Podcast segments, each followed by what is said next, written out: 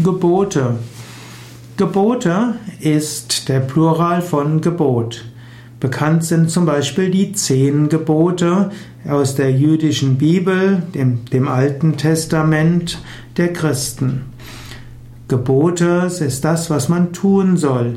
Gebote können Grundsätze sein, so gibt es zum Beispiel das Gebot der Fairness, das Gebot der Höflichkeit und das Gebot der Nächstenliebe. Wenn Gebote Grundsätze sind, dann will man diesen folgen, aber sie nicht zu folgen führt nicht gleich zur Bestrafung. Die zehn Gebote dagegen sind zehn Gesetze der christlichen Moral, wo angenommen wird, dass wenn man gegen diese verstößt, dass es dort zum Beispiel Höllenstrafen dafür geben kann.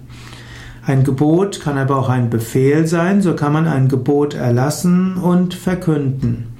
Gebote können auch Erfordernisse sein. Zum Beispiel gibt es das Gebot der Stunde und das Gebot des Tages. Das Gebot des heutigen Tages ist sicherlich Verständigung und Frieden. Gebot kann auch das sein, was man bietet. So gibt es zum Beispiel das Gebot auf Versteigerungen.